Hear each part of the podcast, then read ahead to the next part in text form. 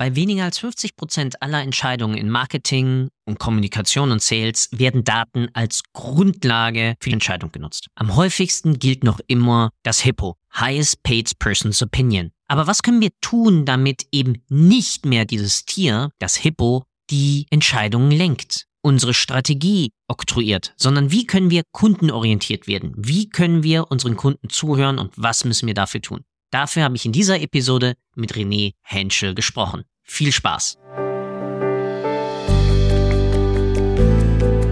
Willkommen bei Data Engage, dem Podcast rund um Daten, Engagement und Action.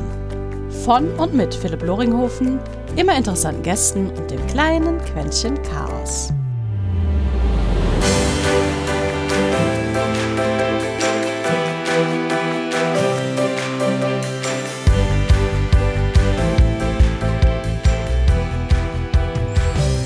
Und herzlich willkommen zu einer weiteren Episode eines kleinen Podcastes rund um Daten, Marketing, Sales, Kommunikation, Technologie und ich weiß nicht, welche anderen Buzzwords so manchmal hier noch durch die Gegend fliegen.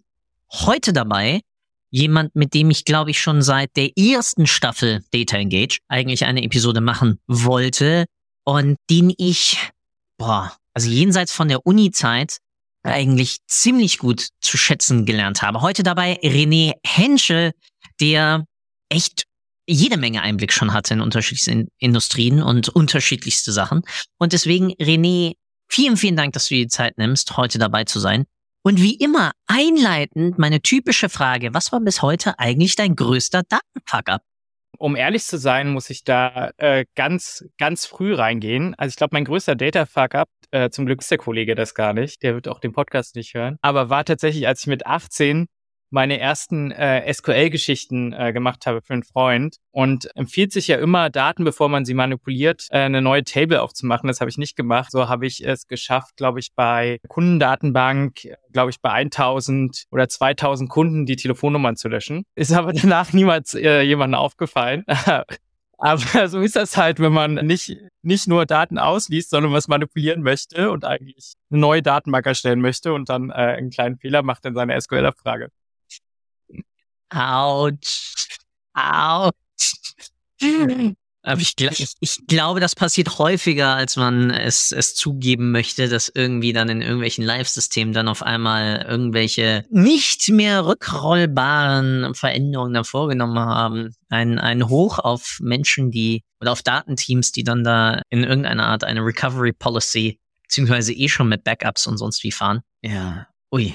Ja, ist mir sonst, glaube ich, auch nie wieder bei dem Kunden passiert, aber das war, das war dann schon, äh, da, da habe ich dann gelernt, dass es doch sehr sinnvoll ist, vorher immer Kopien von Daten anzulegen, bevor man, also ohne Backup, keine Manipulation von Daten. Ja, generell einfach einen Prozess zu haben, wie man dann in solche Veränderungen eigentlich rangeht. Ja? Also immer zu sagen, okay, ich ziehe eine neue Instanz auf oder wir legen brav eine Kopie an von einem Report oder ähnlichem, bevor ich ganz ehrlich, das passiert, also nicht das Thema Datenveränderung, aber zum Beispiel bei ganz vielen Reports, ja, nach seitdem es heutzutage halt immer das Autosave gibt, vergesse ich manchmal, wenn ich einen Report zum Beispiel dann für äh, eine neue Version verändern möchte, aber trotzdem eine Versionierung haben will und dann schon eine Veränderung mache und dann aber erst merke, ups, ich habe es ja noch gar nicht neu abgespeichert. Das ist äh, ja und dann das Autosave schon griff. Das das ist das ist nervig. Ja, das kann also je nach System, also wenn wir uns die Adobe-Landschaft angucken, kann das ja auch beliebig äh, vom System verkompliziert werden. Wenn das ein geteilter Report war, etc., wie das dann wieder die innere Logik des Systems ist, ist ja manchmal auch nicht ganz, oder muss man halt meistens lernen. Ist nicht immer ganz nachvollziehbar inhärent. Aber du sprichst damit ja was, was Wichtiges an, ja, also auch, auch geteilte Reports. Und ich glaube, das ist das, wo ich dich gerne ein bisschen löchern zu würde. Nämlich generell, wie kriegen wir es hin mit deinem Agenturhintergrund und generell deinem Datenhintergrund, wie kriege ich es hin, dass wir jenseits von einem klassischen Reporting, wo wir halt meistens dann irgendwie wollen, dass Graphen nach oben rechts oder nach unten rechts halt laufen, weil wir die Kosten natürlich sinken oder wir mehr Bestellungen durch eine Kampagne haben, dann natürlich nach oben rechts, wir damit anfangen können, überhaupt nachhaltig Daten sinnvoll zu nutzen? Ja, also von meiner Erfahrung fängt alles erstmal an, wirklich das Businessmodell des Kunden zu verstehen und dann auch zu gucken, dass wirklich alle das gleiche Verständnis haben, wie die Hebel beim Kunden sind. Weil ganz häufig ist das einfach so eine Annahme. Wir haben einen ICT-Kunden zum Beispiel gehabt, einen sehr großen. Und da war es zum Beispiel so, dass Sales und Marketing eigentlich und Produkt nicht wirklich miteinander gesprochen haben, sondern da gab es dann so, äh, hier Sales, das sind jetzt deine neuen Opportunities, bearbeite mal den Kunden bitte so, wie, äh, wie wir es dir gerade gesagt haben. Und wo zum Beispiel dann die Salesperson oder der Salesleiter an anderer Seite gesagt hat, ich kann ja ganz genau sagen, die und die Produkte bei denen und den Kunden machen halt überhaupt keinen Sinn. Und der konnte das ganz schnell auch, auch begründen. Und das zeigt schon mal eben, also die erste Problematik in vielen Unternehmen. Ja, also wir brauchen ein einheitliches Verständnis eigentlich beim Kunden, ähm, wie das Geschäft eigentlich funktioniert und wie wir zusammenarbeiten. Und klassisch war es halt eher so, dass wir das in den einzelnen Vorstandsbereichen selbst entstanden ist, ja, und dann halt gegenseitig einfach nur sozusagen dann Kennzahlen rübergeschubst wurden. Das brauchen wir von euch für das, für das nächste Jahr. Meistens ja auch einfach nur eine Jahresplanung, ja, also nicht mal als, äh, in einem ähm, agileren Prozess. Und ähm, da ist es halt erstmal diese kulturelle Veränderung, die man schaffen muss eigentlich. Weil in diesem mhm. Prozess wirst du niemals einen vernünftigen Data-Prozess aufgesetzt bekommen. Weil bestimmte Systeme halt dann, da gibt's ja dann auch den klassischen Kampf, wer äh, managt jetzt welches System. Mhm. Ähm, und daran schließt sich natürlich dann auch die Diskussion an, wie sind bestimmte Sachen definiert. Ja, also wir brauchen, also Klassiker sind ja all aus der, sag ich mal, jetzt schon weit, weit veralteten Denke, wie ist ein MQL, SQL definiert, ja. Also die, die, die ganz einfachen Klassiker oder eben auch, genau, wie sind bestimmte Sales, Sales Channels definiert? Also gerade wenn ein Kunde ein sehr starkes Messe, aus dem Messe geprägten, also im ICT-Bereich zum Beispiel, sehr stark Messe geprägtes Geschäft, ja, ähm, wo die meisten neuen Opportunities vielleicht auch entstehen, etc. Ja, also erstmal muss man wirklich ein, eine gemeinsame Kultur schaffen und ein gemeinsamen, wirklich auch ein gemeinsames Verständnis schaffen, wie mhm. funktioniert eigentlich unser Business.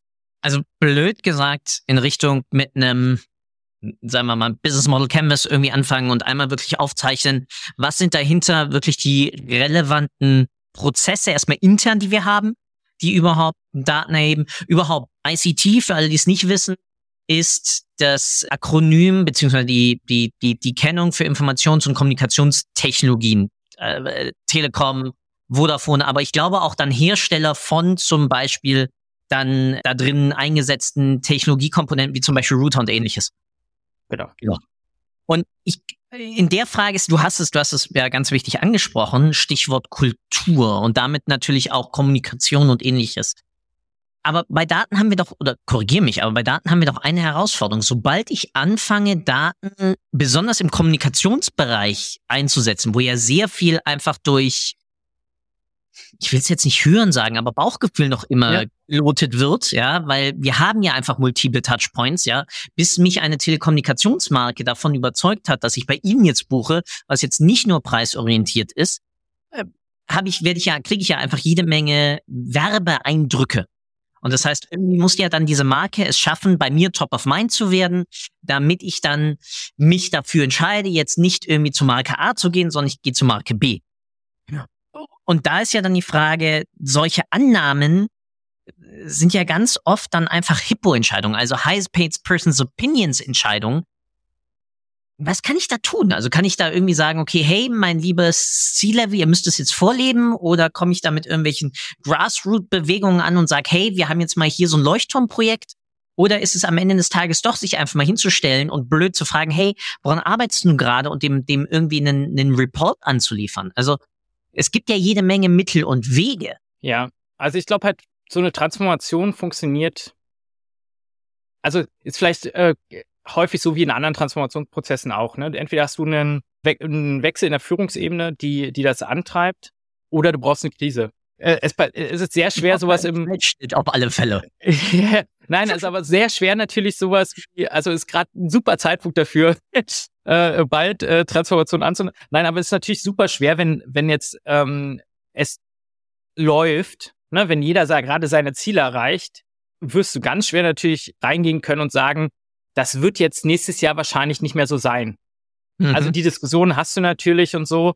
Und das funktioniert eigentlich äh, selten. Ja, also mhm. wenn, wenn, wenn kein, äh, ich habe ja früher auch mal Vertrieb gemacht, ja, da gab es immer den Begriff, also von dem, von der Vertriebsschulung, die wir hatten, gab es den Begriff Kette-Brennfaktor. Ja, also als, als Begriff mhm. dafür, mhm. äh, ob beim Kunden wirklich ein Bedarf besteht und er handeln wird. Ja, und das ist halt tatsächlich wahr. Ja, wenn jetzt nur so, wenn das so ein nice-to-have-Ding ist, dann wird das ja, kenn, jeder kennt diese Projekte und auch im Vertrieb vor allem diese Inhalte-Taktiken. Und so ist im Data-Bereich ja auch. Ja, also solange das nice-to-have ist und ähm, eigentlich nicht ein wirklicher Need in der Organisation besteht, ähm, wird da keine Veränderung passieren. Ja? Mhm. Wenn jetzt aber natürlich ähm, ähm, bei einem Unternehmen ähm, jetzt plötzlich jemand neu reinkommt und sagt, wir sollen äh, 20 Prozent unseres All Sales, ja, zum Beispiel im Automobilbereich, sollen äh, in äh, fünf Jahren mh, hm, sollen halt online passieren, ja, und du merkst halt, okay, äh, was können wir bisher detekten? Okay, schwierig, vielleicht sind gerade ein, zwei Prozent oder so, ne? Und dann ein ähm, paar, also eher auch nur Digital Enabled Geschichten, ja, gar keine, gar keine Verkäufe auf der Plattform dann hast du natürlich einen gewissen, dann hast du plötzlich einen Druck und dann versuchst du halt natürlich eine größere Sichtbarkeit zu erlangen und dann kannst du halt wirklich anfangen. Ne? Dann kannst du halt arbeiten, okay, wir müssen erstmal eine Transparenz in unseren Daten überhaupt schaffen, so wie du es ja auch schon gesagt hast. Ja, also das ist halt, ich weiß nicht, ob jetzt ein Business Model kennen, was immer so das, das ähm, funktionierendste da ist. Meistens hilft ja erstmal wirklich einfach, und das ist halt total bescheuert, ja, also so ein Value-Fluss-Chart, also wirklich zu gucken, so, also was ist eigentlich so der zeitliche Ablauf, den wir normal haben? Also jetzt nicht der zeitliche, sondern der, also der ähm, Ablauf, in welchem welchen, in welchen Schritten passiert eigentlich bei uns ein Kauf, ja? Und was sind eigentlich, was wissen wir da eigentlich über den Kunden schon, was nicht, ja?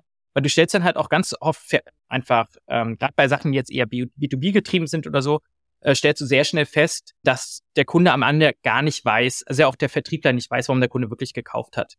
Ja, sondern, ja. also der sagt halt, das ist durch die Beziehung, äh, die er aufgebaut hat. Gut, ich meine, dafür wird er auch bezahlt, ja. Und bei großen ICT-Unternehmen auch nicht zu so schlecht. Also da verstehen ähm, teilweise die besten Vertriebler ja mehr als die Geschäftsführer. Und natürlich sagen die natürlich, das ist so meine Beziehungspflege.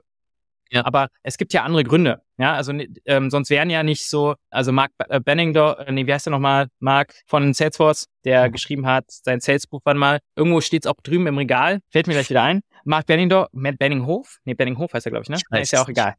Gott, wie peinlich. Na, auf jeden Fall, der hat ja auch eben dann angefangen hat, ähm, das zu systematisieren für Salesforce, ne? Und die muss einfach sagen, die sind ja sehr erfolgreich mit ihrer Lösung, ja. Äh, obwohl man vielleicht als Anwender manchmal sich fragt oder als jemand, der da als Implementierungspartner mitarbeitet, woher es eigentlich kommt, aber die sind halt einfach, die haben einfach den, den Sales-Prozess eben sehr gut durchstrukturiert. Mhm. Ja, und die verstehen genau, was der, was der Bedarf halt beim Kunden und aber auch ihrer Partner ist. Mhm. Und, ähm, dafür haben sie ja zum Beispiel, und das ist ja auch sehr spannend, und das würde ich halt jedem Unternehmen im B2B-Bereich empfehlen, sowas ähnliches äh, sich anzusehen. Die haben ja so einen Trailblazer-Prozess, ne? so einen Prozess, wie sie Schulungen machen. Und das heißt bei denen halt nicht Schulung und äh, langweilig, Zertifikat, sondern es ist halt, halt Trailblazer. Und du wirst halt zu einem coolen Typen ausgebildet, der jetzt das Tool, der das ja drockt im Unternehmen. Ja, also eine ganz andere Idee. Ja, aber auf sowas musst du erstmal kommen. Und da ist genau die Frage, wie komme ich als Unternehmen auf solche Ideen im Marketing, weil du hattest ja auch, wir hatten im Vorgespräch gerade drüber geredet, ja, das ist ja bei Kampagnen genauso, ne? Wie bekomme ich eigentlich so ein Insight? So. Und wie unterstützen mich da meine Daten? Das ist ja die eigentliche Frage. Und ähm, da muss man halt einfach ehrlich sagen, dass ich war ja auch bei einer ähm, unsere Kreativagentur unterstützt bei in der Gruppe. Und ähm, da musst du einfach sagen, okay, ein wichtiger Part bleibt das wirkliche tiefen Interviews mit mit äh, mit Kunden, potenziellen Kunden. Ne? Und da dann rauszuziehen, was sind denn die wirklichen Anlässe? Da hilft auch keiner, das findest du auch in den normalen Datenbanksystemen nicht. Wir haben ja schon häufiger mal äh, auch darüber gesprochen, wie wenig eigentlich doch dann in unserem Datensystem ist, wenn man ehrlich ist. Also in den klassischen Marketing-Datensystemen. Weil ja. da steht halt nicht drin, der Kunde ist gekommen, weil er den Hochzeitstag verpasst hat. Ne, das steht ja nicht drin. So, ne? Oder ähm, der Kunde ist gekommen, weil ein Freund von ihm ähm, im Café ihm das gezeigt hat oder so. Ne? Das steht ja da nicht drin. Ja, die Daten haben wir nicht. Und die Frage ist, wie wir, wie wir da hinkommen. Du sprichst ja häufig auch von Proxies. Ne? Also wie komme ich, was sind halt Daten, die mir Hinweise darauf geben und wie kann ich die, äh, wie kann ich die ähm, gewinnen. Ja, das kann ja sein, dass ich halt über bestimmte Suchbegriffe oder so anfange, die Daten anzureichern. Ne? Der kommt mit einem Suchbegriff XY an. Okay, das ist für mich, das heißt für mich, okay, der ist halt zum Beispiel schon in der, der hat, ein, der hat schon eine, der, der hat verschiedene Produkt, also er macht wahrscheinlich einen Produktvergleich. Mhm. Ne? Ich weiß durch bestimmte Suchbegriffe und dann kann ich das reinschreiben ja, in die Daten. Weil es bringt mir nichts, die Seite zu wissen, wo er gelandet ist, ja.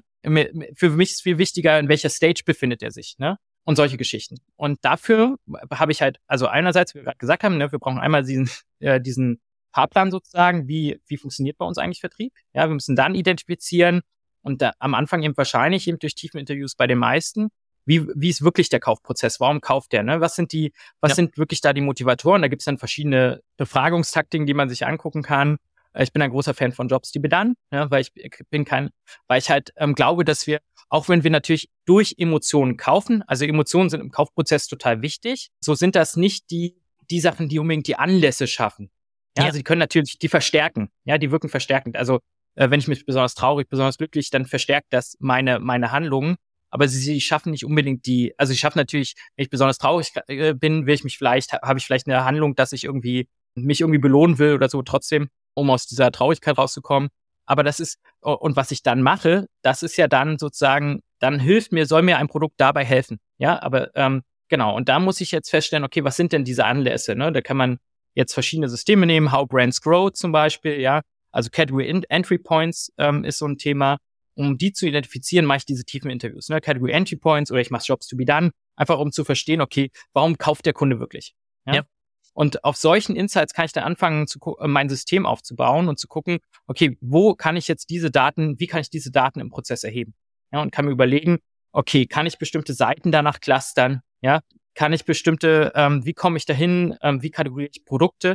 Und dann merkt man auch sehr schnell, dass es halt ein, äh, ein ähm, Effort ist der ganzen Company. Ja, weil äh, ja. die meisten Sachen werden halt ja nicht vom äh, vom Marketingmenschen eingepflegt. Und das ist ja auch immer die Problematik, die wir haben. Also sowieso grundsätzlich die Zusammenarbeit mit den Entwicklern. Ne? Wie machen Data Layer äh, und wie bauen wir den auf? Das ist das eine.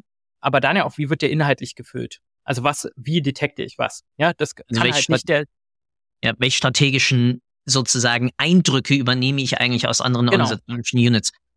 Ganz spannend. Lass, lass mich einmal reinhüpfen. Also im Endeffekt, das, was wir sagen, ist, ich brauche einen, einen Mapping ähm, klassisch, wir, wir nennen es ja mehr oder minder Customer Journey Map, ja. wo ich ja wirklich die, die Ebenen habe. Was ist die, der Interaktionspunkt? Was sind vielleicht die Gedanken des jeweiligen? Und dann natürlich auch, klar, mit einem gewissen, teilweise unterrepräsentierten Effekt, dann natürlich auch was, wie ist sozusagen die emotionale Zustand dabei des, des, nennen wir es mal Konsumenten, ja. B2B oder B2C-Kontext erstmal da komplett, komplett irrelevant. Und da bin ich vollkommen bei dir. Also das muss, das brauche ich ja so aus der, aus der gesamten Organisation. Also klar, ich habe vorneweg etwas, das mehr oder minder mich erstmal auf der Landkarte des jeweiligen Ein- oder Käufers positioniert.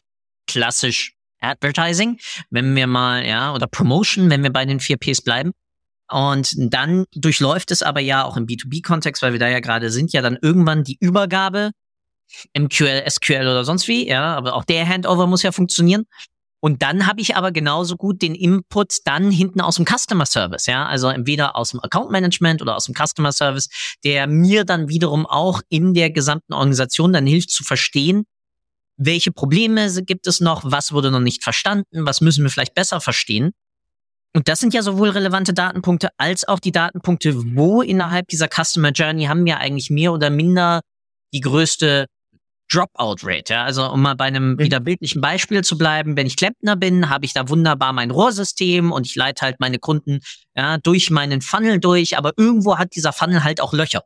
Und da ist natürlich die Frage, wo ist das größte Loch, dass ich auch für einen mehr oder minder Pareto-Prinzip geringsten Einsatz zu einem gewissen Teil flicken kann. Ja, um mhm. das dann auf, auf Datenbasis. Ich glaube, das ist genau das, wie du, wie du beschrieben hast. Ich muss es mir halt aufzeichnen und ich muss halt das kann ich halt nicht als Ein-Mann-Armee, sondern ich muss da wirklich mir die einzelnen Leute schnappen. Und da ist es saugut und das kann ich nur so unterschreiben. Das funktioniert halt, das passiert halt in Stresssituationen. Entweder, wie du richtig sagst, wo jemand Neues reinkommt oder ich vor strukturellen Herausforderungen stehe. Der Marktherausforderungen, ich habe ökonomischen Downturn, es kommt ein neuer Konkurrenz in den Markt rein, ne? Stichwort vertikale und horizontale Konkurrenz. Und da natürlich dann rein, deswegen wunderbar, vielen Dank, dass du Jobs to be done angesprochen hast, weil ich liebe es, weil ganz viele Leute denken halt immer nur ähm, in vertikaler Konkurrenz, ja, äh, das ist noch ein anderer Schraubenhersteller, noch ein anderer Schraubenhersteller. Anstatt sich zu überlegen, wer ist denn gesamt gesehen meine Konkurrenz? Es könnte nämlich zum Beispiel auch Tesa sein oder 3M oder irgendjemand anders, der dann Sachen anbringt, die auf einmal eine Alternative zur Schraube sind und die dann durch eine Produktinnovation auf einmal Teil meines Marktes und damit auch meiner kommunikativen Wahrnehmung natürlich klauen und aus dem, aus dem System nehmen. Also, wir haben es jetzt dazu gebracht, dass wir verstehen, wie eigentlich gekauft wird. Und jetzt ergänze ich mal, und wir haben verstanden, wo darin wir sozusagen die höchste Verlustquote in irgendeiner Art und Weise vom Potenzial haben. Wie übertragen wir das jetzt auf boah, das ist ein cooler Report, der hilft uns jetzt wirklich dabei, dort weiter zu arbeiten. Ja, genau. Und da hört wahrscheinlich der Report halt auf, auf ne? Der Report sagt dir erstmal, hier, guck dir das mal an. Ne? Mhm. Auch so ähnlich wie halt jetzt die, das ist ja auch das Thema bei den, bei den ganzen Großen, ja, wenn du dir anguckst, was ist die AI, die jetzt äh, die Google oder Adobe anbietet, ja, oder auch Salesforce, dann ist es so meistens halt eine gewisse Outlier Detection und so, hier guck dir, hier guck mal an, ne?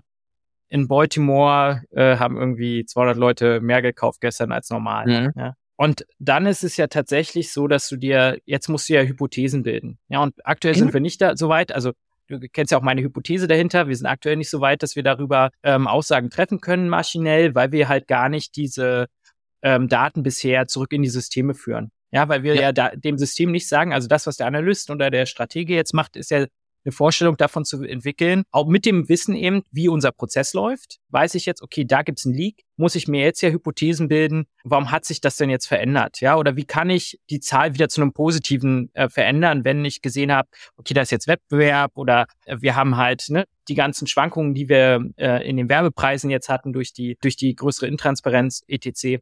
Mhm. Dann muss ich mir ja neue Gedanken darüber machen, okay, was sind jetzt die möglichen Veränderungen, die ich anstreben kann? Ja, oder eben ich sage, oder eben bei einer, häufig ist es zum Beispiel so, wir machen, wir machen eine neue Produkteinführung, kann, ist ja auch so ein nettes Thema, ja. Dann musst du jetzt ja Hypothesen bilden von den Kundengruppen, die wir gerade haben. Warum interessiert, äh, wen könnte es denn jetzt interessieren? Kannst du ja verschiedene, gibt's dann auch verschiedene Ansätze, ja. Du kannst ja, du hast ja einerseits zum Beispiel sagst du, okay, eine Kundengruppe die könnte jetzt äh, potenziell halt noch einen zusätzlichen äh, Produkt von uns brauchen und darüber baust du es dann auf. Ne? Dafür musst du dieses tiefe Verständnis haben, du musst entdeckt haben, was das Problem ist, ja, oder du sagst halt, ich will mein Revenue, ähm, ich möchte mein Revenue per User halt einfach steigern und dann überlege ich mir, okay, was für andere Produktgruppen könnten das sein. Das, das kann ich aber nur machen, wenn ich halt dieses tiefes Verständnis äh, über den Kunden schon habe.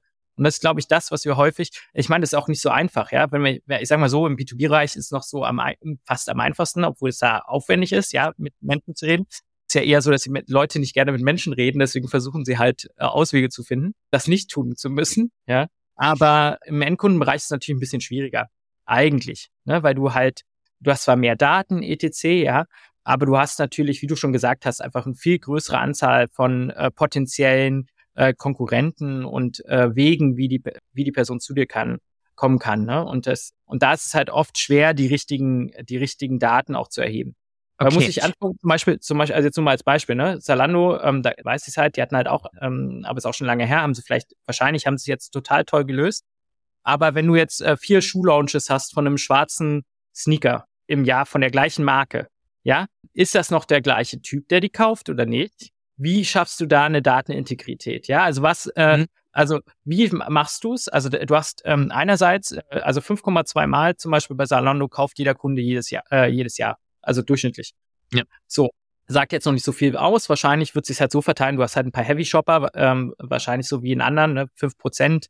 Und dann hast du halt dann ganz viele, die nur einmal kaufen und äh, irgendwie dann nochmal den, der zwei, dreimal kauft. So, und dann dann ist halt die Sache, okay, wie kann ich darüber jetzt eigentlich Ableitung tragen, ob für den schwarzen Schuh jetzt der gleiche schwarze Schuh interessant ist oder braucht er jetzt was anderes? Ja, und dafür brauche ich halt ein ganz gutes Verständnis davon, wie, was wirklich an dem Produkt interessant ist. Ne? War das zum Beispiel, war das jetzt, war das, hat, war der nochmal woanders gehypt, der Schuh zum Beispiel, ne? wenn er besonders gut funktioniert hat oder so, ne? War das halt ein, und ähm, das sind halt Daten, die ich brauche und das ist halt der Kontext. Ne? Und das, ähm, äh, ich muss mir halt überlegen, äh, und das meinte ich eben gerade mit der Einleitung, auch wenn ich gerade ein bisschen abgeschweift bin.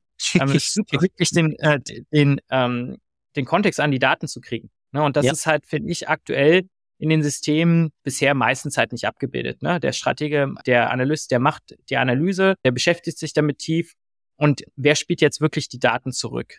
Ne? Und meistens landet das äh, dann in einer PowerPoint oder ja, meistens halt dann doch im Unternehmen heutzutage noch PowerPoint ne, oder, oder eine Google-Präsentation, wo du sagst so, okay, das haben wir rausgefunden, deswegen machen wir jetzt das. Ne? Aber mhm. was das halt ins System zurück. Und aktuell kenne ich halt keinen, äh, kenne ich keinen Kunden, der das zurückspielt. Kenne halt viele Unternehmen, die dann halt äh, Learning, ähm, also die ein gutes gepflegtes Wiki haben oder andere Systeme, wo sie halt wirklich solche Learnings festschreiben oder eben äh, in guten Product-Organisationen wird das halt rumgeschickt, ne, in Slack, aber ähm, es fließt halt nicht ins System zurück. Ja, und das ist halt, glaube ich, das, das weißt du ja auch, ich glaube ja, dass es das der, der, der nächste Step eigentlich ist, halt, dass das halt eigentlich zurückfließen muss und wir uns überlegen müssen, wie wir halt einfach unsere Daten besser kontextuell ähm, anreicherbar machen, dass halt wirklich dann auch eine gewisse, ähm, dass man dann wirklich auch Machine Learning draufbauen kann. Ja, aus meiner Sicht ähm, funktioniert es halt jetzt noch nicht so.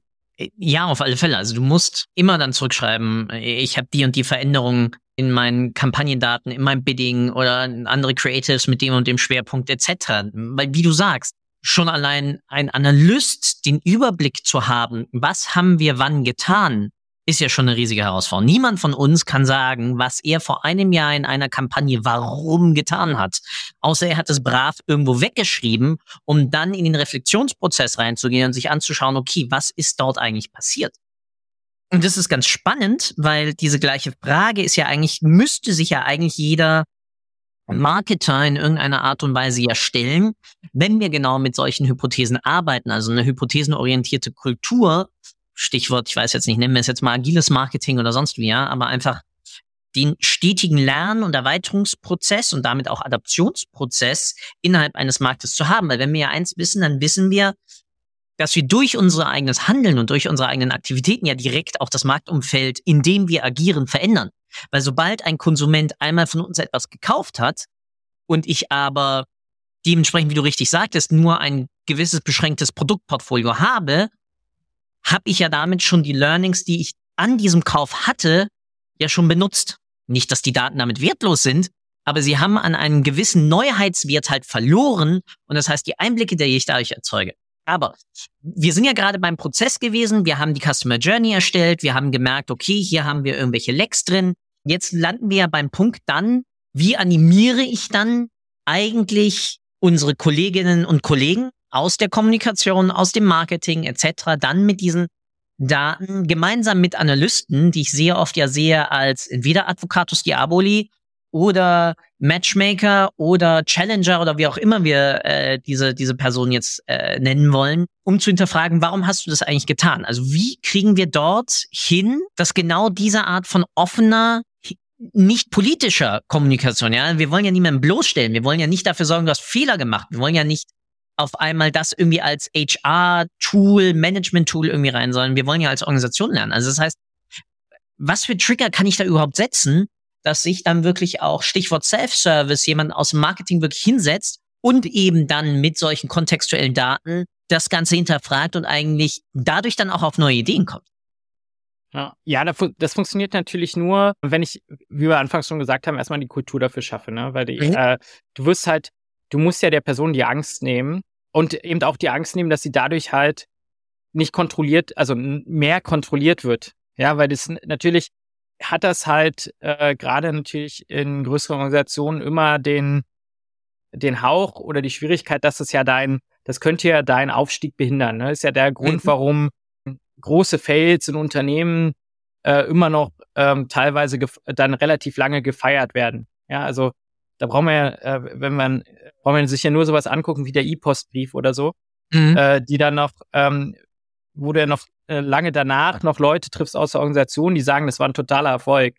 Ähm, weil das halt ähm, in so einem äh, so einer Konzernlogik nicht funktioniert. Da, da haben Startups natürlich einfacher, ja, so sowas etablieren, dass man so eine lernende Organisation ist, ja, das äh, das braucht es halt dann, wo man sagt, es geht eigentlich darum, dass wir immer, ich nenne das immer Better Understanding of the Customer, ne? Unser Ziel ist es gar nicht, immer jetzt, ähm, also klar ist unser Ziel, unsere Zahlen zu verbessern, äh, aber äh, um das zu erreichen, müssen wir eigentlich immer besser den Kunden zu verstehen. Ja, wenn wir das schaffen, immer besser zu verstehen, warum der Kunde handelt, dann äh, werden wir das auch übersetzen können in ähm, Leistungen, äh, die den Kunden besser befriedigen. Und dafür braucht es aber genau das. Ne? Du brauchst erstmal diese zentrale äh, Wille, dass du sagst, okay, es geht hier nicht immer darum, richtig zu liegen, sondern eben immer ein Stück besser zu werden. Und das ist halt in Organisationen, die daher kommen, dass man den Jahresplan macht und vielleicht mal quartalsmäßig drauf guckt, ja, wo es aber eher darum geht, okay, hast du die Zahl erreicht oder nicht, schwer äh, beizubringen. Da geht's halt eher darum eben, und das kannst du ja auch noch verstärken, ja, indem du halt, was wir ja häufig haben, ist ja, dass auch noch Person, per, persönliche Bonis dranhängen, dass hm das unterstützt natürlich insgesamt natürlich nicht den Fokus des Lernens, ne, sondern da versuche ich natürlich dann irgendwie vielleicht noch die Zahlen zu drehen, indem ich dann vielleicht auch mal ähm, sozusagen, also im Vertrieb gibt's ja so das Klassische, dass du einfach ähm, Umsatz vorziehst oder Umsatz verlagerst, ne? dass du halt sagst, Endjahresrabatt. Hey, ja, genau, genau, die Endjahresrabattschlacht, ne, wo man nochmal ein Angebot bekommt oder so, ja, Kunde, du könntest jetzt kaufen, aber willst du nicht noch so eine Woche warten, weil äh, ich habe meine Quartalziele schon erreicht und es wäre für mich schon besser, wenn du, wenn du, wenn du im nächsten Quartal kaufst. Das gibt's ja auch so, ne? Und ähm, deswegen ist es, glaube ich, schon ähm, super wichtig zu überlegen, wie halt auch wirklich mein Managementsystem darauf Einfluss haben kann, dass Leute wirklich offen agieren. Ja, und da, das wird halt auch häufig ähm, aus meiner Sicht halt auch nicht bedacht. Ja, das, also wie beeinflusst eigentlich, so wie ich meine äh, Mitarbeiter, sage ich mal, finanziell beteilige, ja, provisioniere, äh, wie beeinflusst das halt am Ende auch, wie sie sich natürlich ein, äh, gegeneinander verhalten oder miteinander verhalten. Ich hatte das erst äh, jetzt im Gespräch mit einer Freundin, wo es genau darum ging, dass äh, es jetzt darum geht, um eine Aufteilung von einem Kunden und einer Mitarbeiterprovision im Vertrieb, wo die halt beide eigentlich so gegeneinander arbeiten. Oh. Äh, weil das halt äh, ganz klassisch halt einfach aus der aus der Steuerungslogik des Systems kommt, ja, und genau. Aber das heißt für uns, also wir müssen einerseits müssen wir halt sowas natürlich verhindern, ne? also gerade das heißt eher auf Teamziele gehen, etc., ja, auch gucken, dass wenn halt jetzt wirklich Marketing, also wenn halt die Funktionen des Marketings halt wirklich auch die Leads äh, besser aufbereiten sollen, dass man halt das nicht mehr so klassisch macht, so okay, wie viel MQLs wurden einfach weitergeleitet ne, und SQL, da gibt's ja immer die Qualitätsdiskussion, sondern halt dann natürlich auch für Vertrieb und Marketing am besten auch ein gemeinsames Ziel schafft und überlegt, wie man das halt dann trotzdem noch sauber trennen kann.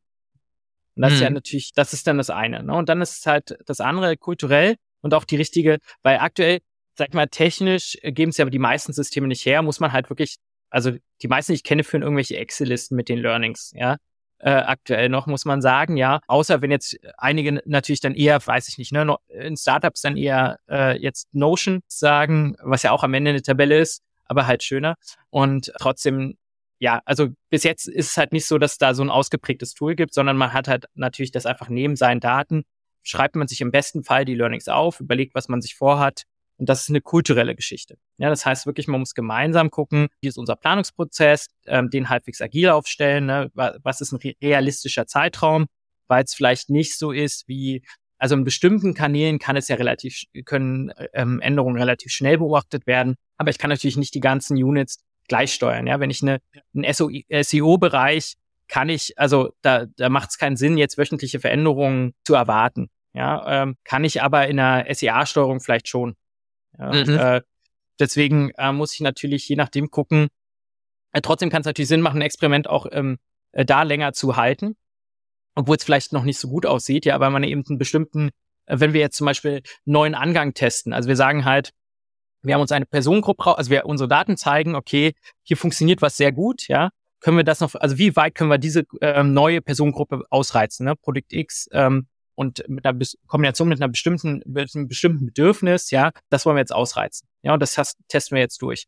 Dann würde ich da halt ähm, ansetzen und gucken, okay, dann würde ich das halt auch mal länger laufen lassen in den verschiedenen Kanälen, um zu gucken, ob das jetzt, was, was ist der beste Angang. Ne? Manchmal brauchst du mhm. ja ein bisschen, dass es einspielt. Ja, jetzt gar nicht mal nur die Optimierung auf Seiten der Anbieter, sei es jetzt Google oder Facebook, sondern es muss ja erstmal sozusagen, der Kunde braucht ja manchmal auch einfach ein, paar, äh, ein bisschen Zeit. Wir wissen das, also je nach, je nach Produktkategorie wissen wir ja auch, dass es halt sehr unterschiedlich sein kann. Und das äh, sind natürlich verschiedene Dinge, die man da auch berücksichtigen muss. Voll, also bestes Beispiel bin ich gerade. Ich hadere seit, oh, ich glaube, seit sechs Monaten mit mir rum, welchen 3D-Drucker ich mir jetzt anschaffe.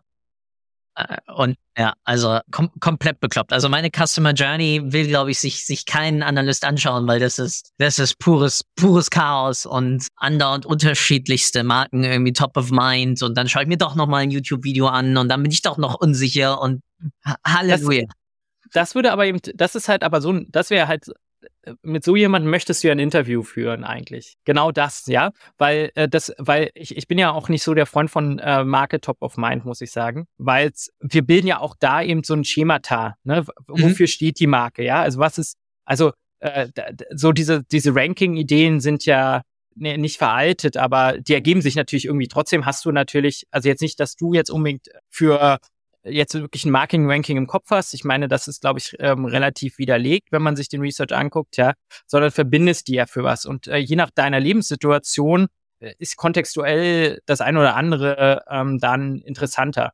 Und äh, das wäre ja super spannend für eine Marke rauszufinden. Ja, was sind eigentlich die Dimensionen, wie du so einen 3D-Drucker bewertest? Also jetzt gar nicht mal so in Qualität und Function, sondern einfach auch, welches Gefühl würdest du da vermittelt bekommen? Und das heißt ja einfach nur, du hast eine Frage halt noch nicht geklärt. Ne? Wahrscheinlich ist es halt sowas wie, ich meine, es gibt ja ganz unterschiedliche Sachen, mit welchen Materialien kann ich drucken, ne? Bis welcher Größe, ja, dann hadert man halt, nämlich doch den größeren oder so, ne? Das sind ja so Sachen.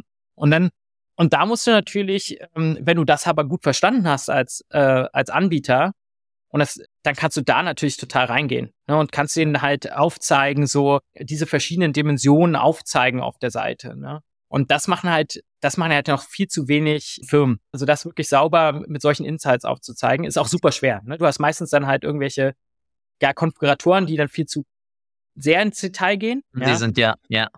Und aber nicht auf dieser höheren Ebene arbeiten, also auf dieser wirklichen Ebene, die der Mensch versteht, der da äh, macht. Deswegen guckt man halt viele YouTube-Videos. Ja, ich meine, ich habe, als ich mein Kamerasetup damals gekauft habe, habe ich ja auch super viele YouTube-Videos geguckt, weil der Herst die Herstellerinformationen und die Seiten auf den Webseiten der ganzen Anbieter total irrelevant waren. Also nicht hilfreich in der Entscheidungsfindung, ja, weil, weil was weiß ich, was die Funktion, was, wie wirkt sich eine bestimmte Funktion wirklich auf im realen Leben aus? Ja, das ja. kannst du halt von so einem Text äh, schwer beschreiben. Und dann kommst du halt zur Kaufentscheidung über so YouTube-Videos, ja. Und äh, das musst du erstmal, äh, das fangt erstmal ab als, äh, als ähm, Unternehmen. Und da, wie du sagst, ne, wie kriegt man das in der Journey raus, ja? Ja, natürlich. Ich glaube, das, was du gerade ansprichst, können wir auch wunderbar nochmal auf den Nutzungsbereich von Daten ja auch intern übertragen. Weil ja wir liefern ja ganz oft auch Analysten. Äh, ganz oft dann sch schöne Zahlen und Graphen und vielleicht noch eine Headline. Aber sozusagen der Aspekt einer Interpretation fehlt natürlich auch. Ja, also klar, es gibt jetzt immer mehr Bewegungen zu, das nicht nur im PowerPoint, sondern ich auch wirklich dann textliche Erläuterung und die Vertextlichung oder das Nutzen von Beispielen da drin, da drin auch habe. Und damit kann ich natürlich dann auch arbeiten. Und dabei, und witzigerweise, jetzt mache ich nochmal einen Sprung, nochmal drei Minuten oder vier Minuten zurück, dabei natürlich dann auch zu identifizieren, du hast es ja angesprochen. Zum einen geht es um Motivation, um Daten noch einzusetzen und damit, dass ich das, das politische Playing Field nicht durch falsche Anreize sozusagen dann verzerre und damit natürlich auch die andere Sache habe. Ich habe ja auch eine intrinsische Motivation bei ähm, hoffentlich einigen Marketers und ich denke auch vielleicht bei einigen Sales-Mitarbeitern, Exploration im Sinne von, okay, Kunde besser zu verstehen, um damit dann natürlich sich auch hinzusetzen und zu überlegen, hey, wenn ich jetzt verstehe, was treibt Philipp an, um einen 3D-Drucker zu kaufen, dann kann ich ja auch dementsprechend eine ganz andere Kampagne oder ein ganz anderes Creative oder ein ganz anderes Werbemittel da drumherum planen, womit ich dann wiederum unserem internen Ziel näher komme. Das heißt, du hast ja auch extrinsische Motivation über gemeinsame Zielsetzungen, ja. Wie du mhm. vollkommen sagst, besseres Kundenverständnis wirkt sich, und das haben wir ja auch zahlentechnisch und wissenschaftlich bewiesen, wunderbar in besseren Umsätzen und damit aber auch besseren Operational Costs, weil geringere Kosten, weil nach Möglichkeit auch weniger Customer Service nötig. Und zeitgleich damit natürlich dann auch den Aspekt, wenn ich Kunde besser verstehe, habe ich ja nicht nur bessere Boni, sondern zeitgleich, ich kann mich auch besser ausleben, weil ich auf einmal auf ganz andere Möglichkeiten habe zur kreativen Entfaltung. Ja. Du hast gerade was ganz Wichtiges gesagt, weil ich vorhin irgendwo, ähm, also ich habe mir äh, leider vorhin nichts mitgeschrieben, aber was ich vorhin schon mal als Gedanken hatte und komplett, komplett raus war, nämlich das, eigentlich könnte man alles, was wir gesagt haben, ist wichtig, aber ist eigentlich das, was man ja so nennt, das, das was es so kompliziert macht, ja. Mhm. Und wenn man halt eigentlich Data einführen möchte im Unternehmen und das funktioniert, funktioniert es genau über das, was du ja eigentlich gerade ein bisschen äh, umschwommen hast, sind das Stories, ja. ja. Und das, äh, das, ähm, und wir müssen eigentlich eben diese, diese Story-Erlebnisse schaffen. Ja, diese, diese Sachen, die die eine kleine Veränderung geschafft haben, damit die Leute, das ist eigentlich so das Stärkste, was es gibt, ne? so ein, ein Aha-Erlebnis über den Kunden. Und das Witzige ist ja auch, und das wissen wir, äh, gibt es ja auch äh, genug Analysen zu, ähm, ich glaube, da gab es damals die erste, äh, oder nicht die erste Studie, sondern zur Psychologie, ne, was wirkt auf Menschen. So mhm. eine ähm, Analyse, du bringst ganz viele Fakten in, in einem ähm, Artikel und dann hast du nochmal drei Positionen, die dort äh, mit Leuten dargestellt sind. Und es wird durchgemischt, welche Positionen diese drei Personas in diesem Artikel ähm, vertreten. und du guckst dir an, wie beeinflusst das die Antwort der Leute, ja? Und, ähm, yes. und da hat man halt gesehen, der größte Effekt war, was die drei Personas gesagt haben, ist scheißegal, welche Daten drin standen. Ja, also, und genau so sind wir Menschen ja.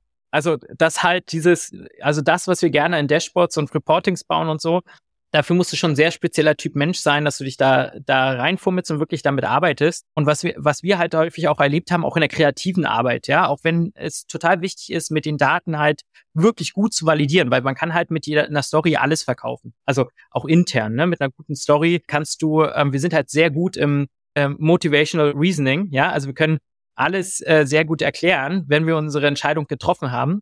The Believing Brain finde ich da von Michael Shermer immer noch eins der besten Bücher. Aber also es geht immer die Story, ne? Am Ende trotzdem, um zum, um den Fakt rüberzubringen, ist es der beste Weg, äh, einfach nur einen Kundeninsight zu haben. Ne? Du hast, du hast äh, Interviews über deine Webseite geführt mit Kunden und ähm, zeigst dann den Leuten, wie schwer die Leute es eigentlich haben, den wichtigsten Prozess, den du hast, durchzuführen. Ja, wenn du sagst, du hast 80 Prozent Abbrecher, äh, Abbruchsrate, klar, es ist eine krasse Zahl, aber das verstehen die Leute nicht so gut, wenn sie, als wenn sie jetzt einen Kunden sehen, der wirklich Schwierigkeiten hat, ihre Seite zu bedienen. Also wirklich die Frustration einem Menschen wirklich ansehen, ja, dann ja. funktioniert dieses Frustration ansehen viel besser als diese ganz äh, die Zahl, die ja auch grausam ist, ja. Aber die, die der Wille zur Veränderung in der Organisation wird dieses Video bringen, ja. Und ähm, das ist halt äh, und das finde ich den Aspekt, den du ja gerade auch nochmal angesprochen hast, ne. Und äh, wenn man jetzt nochmal, wie bringt man es in die Organisation, dann äh, ist, glaube ich, dieser ganze Prozess, den man vorhin beschrieben hat, super wichtig. Das ist das, wie man dann dahin kommen muss. Also das muss man machen, also um einen vernünftigen Prozess aufzusetzen und so, um das in die Organisation zu, äh, aber um es wirklich in die Organisation zu bringen. Also wenn zu deiner Anspr Anfangsfrage, ist es eigentlich diese diese Stories zu finden? Ist es ja. wirklich eigentlich diese wirklichen Insights, diese Nuggets zu finden, wo wo man diese krasse Frustration oder diese krasse Begeisterung von irgendwas seinen Kollegen transportieren kann. Und das kann, funktioniert halt auch mit internen Heldenstories. Ne? Der hat halt, der, der Mario, der hat jetzt durch die, äh, der hat jetzt äh, durch die Daten dann halt ähm, 30 Prozent erhöht. Ne?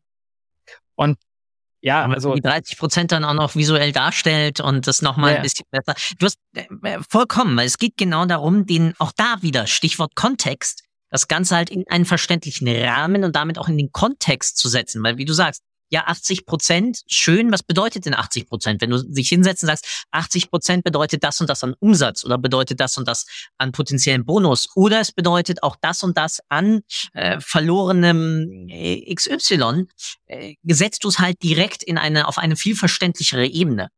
Und ja.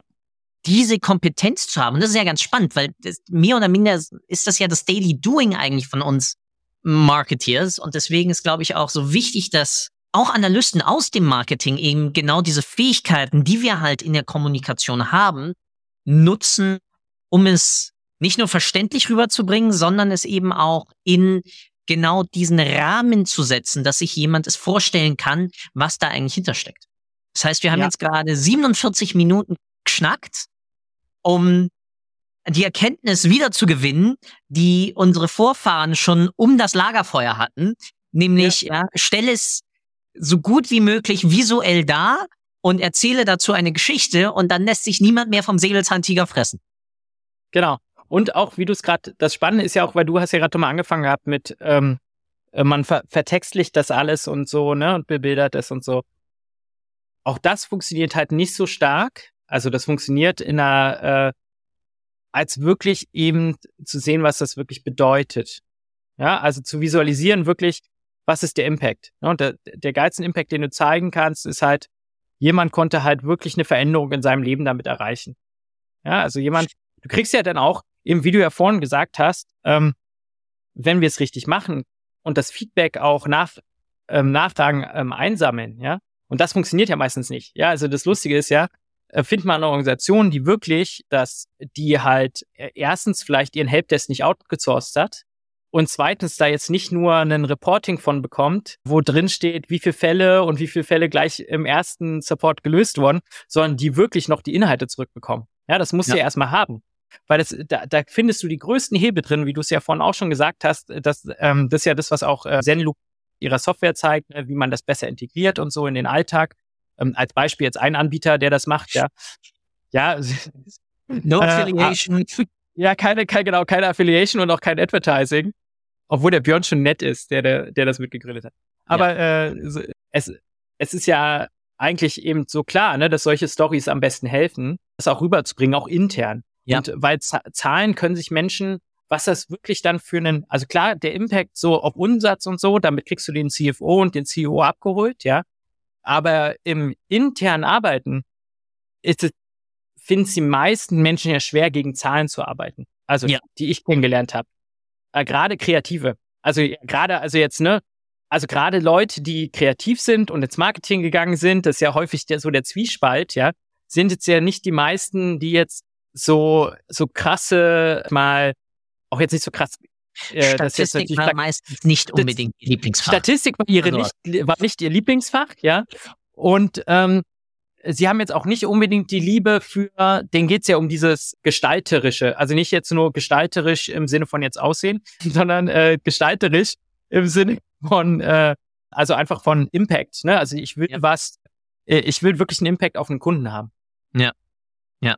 Ja, es geht, am Ende des Tages ist es ja, äh, erzähl's in Bildern und wenn du es nicht in Bildern erzählen kannst, also falsch.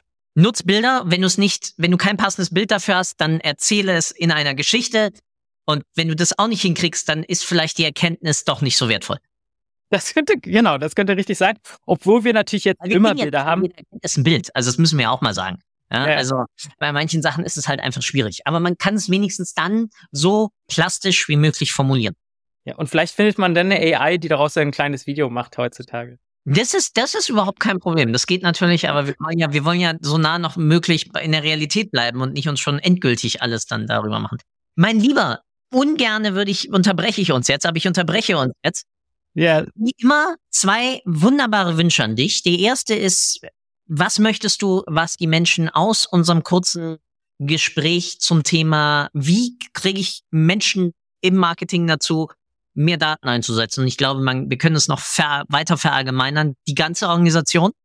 Und das zweite ist, wie immer, der Abschluss gehört voll und ganz dir. Du darfst erzählen, tun und lassen, was du möchtest. Darfst mir nur nicht danken. Das hast du ja vorhin schon im Vorgespräch auch schon brav aufgesagt. Und damit nochmal reden, nie bleibt mir nur zu sagen, vielen, vielen Dank für die Zeit und das mega coole Gespräch. Und damit, the stage is yours. Ja, ich glaube, was am wichtigsten ist, ist halt wirklich dieses zu verstehen. Jede Organisation muss verstehen, wie funktioniert der Verkaufsprozess. Und das müssen wir einmal verstehen.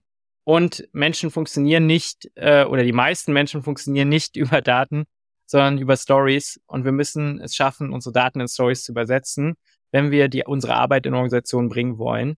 Und wir beschäftigen uns halt häufig mit den Systemen und das alles zusammenspielt. Und ich sage manchmal, lasst die Systeme erstmal weg und ähm, sprecht miteinander und ver vereinbart drei Ziele und dann kriegt ihr es schon in eure Organisation rein. Und dann könnt ihr später immer noch die komplizierten Systeme drumherum bauen. Und äh, was ich ähm, den Leuten mitgeben möchte, äh, gerne darüber hinaus, ich war jetzt am Wochenende, war ich äh, bei einer Spendengala von Stelp heißt die. Und die sind tatsächlich, also ist wahrscheinlich eine der effektivsten Spenden, äh, also Charities in Deutschland, nämlich sie 100 Prozent der Spenden kommen tatsächlich als Spende an. Und zwar in Kriegsgebieten wie die Ukraine. Sie waren die ersten, die in Moria waren, in Griechenland. Also wenn, dann äh, gerne, wenn wieder jetzt ansteht, okay, was mache ich denn eigentlich mit dem Spendenanteil, den ich steuerlich absetzen kann, dann doch gerne an die Organisation denken, weil die machen echt krasse Arbeit, ähm, gute Arbeit, waren 24 Stunden nach dem Krieg in der Ukraine und ähm, nach dem Start dann gerne da unterstützen. So cool. Vielen, vielen Dank. Damit, mein Lieber, genieß den Tag. Danke, du auch. Ciao, Bis ciao. bald. Ciao.